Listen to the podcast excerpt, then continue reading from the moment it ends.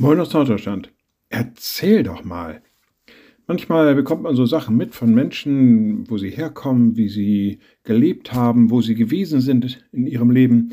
Und dann ist man voll der Neugierde. Erzähl doch mal. Das finde ich ja mal interessant. Und da möchte man mehr und mehr darüber wissen.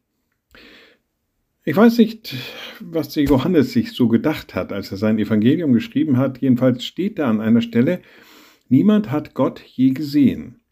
Der Eingeborene, der Gott ist und in des Vaters Schoß ist, der hat es verkündigt. Also er sieht Jesus als den, der schon immer beim Vater war, der vom Vater ausgegangen ist und zum Vater zurückgegangen ist und der auch wirklich kompetent und in jeder Beziehung glaubwürdig über den Vater, über Gott erzählen konnte. Denn der hat es verkündet. Und naja, wenn er mir heute gegenüberstehen würde, ich würde schon sagen, na, dann erzähl doch mal.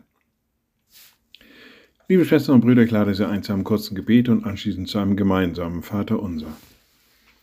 Ein mächtiger Gott, guter himmlischer Vater, wir kommen zu dir und sagen dir von Herzen Dank. Du hast uns angenommen, in den Glauben hineingerufen, du hast uns bewahrt und bist uns immer wieder aufs Neue nahe.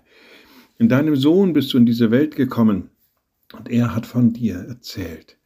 Gib, dass wir das annehmen und dass wir gerne neugierig bleiben.